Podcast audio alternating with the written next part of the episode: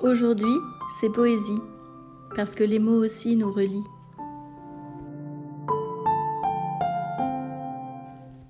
Gourmandise, pour maman. C'est une bien belle histoire entre elle et moi. Elle a commencé par Il était une fois un doigt trempé dans le pot, ou bien alors était-ce une main dans les berlingots. En tout cas, c'était un jour où il faisait beau.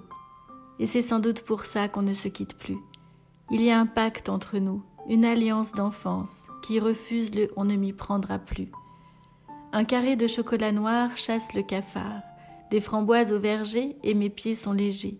Et quand je scrute le placard, c'est mon imaginaire qui est prêt à s'envoler. Car pour la retrouver, je peux faire des prouesses. Et sans vulgarité, j'ose l'avouer, entre nous, je vous jure, ce n'est pas qu'une histoire de fesses.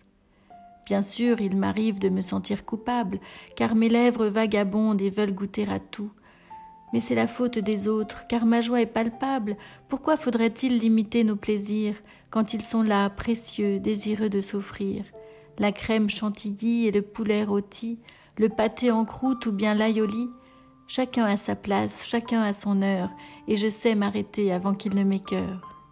La gourmandise, c'est l'écart du juste, la récréation de l'homme beau. Comment un si joli mot pourrait abriter un vilain défaut? Je voudrais aujourd'hui lui rendre ses lettres de noblesse, et tel monsieur Ragueneau, je m'avoue gourmande et poétesse. Au diable la mesure, faisons valser les conventions. Je suis et je l'assume, mi-ange et mi-démon.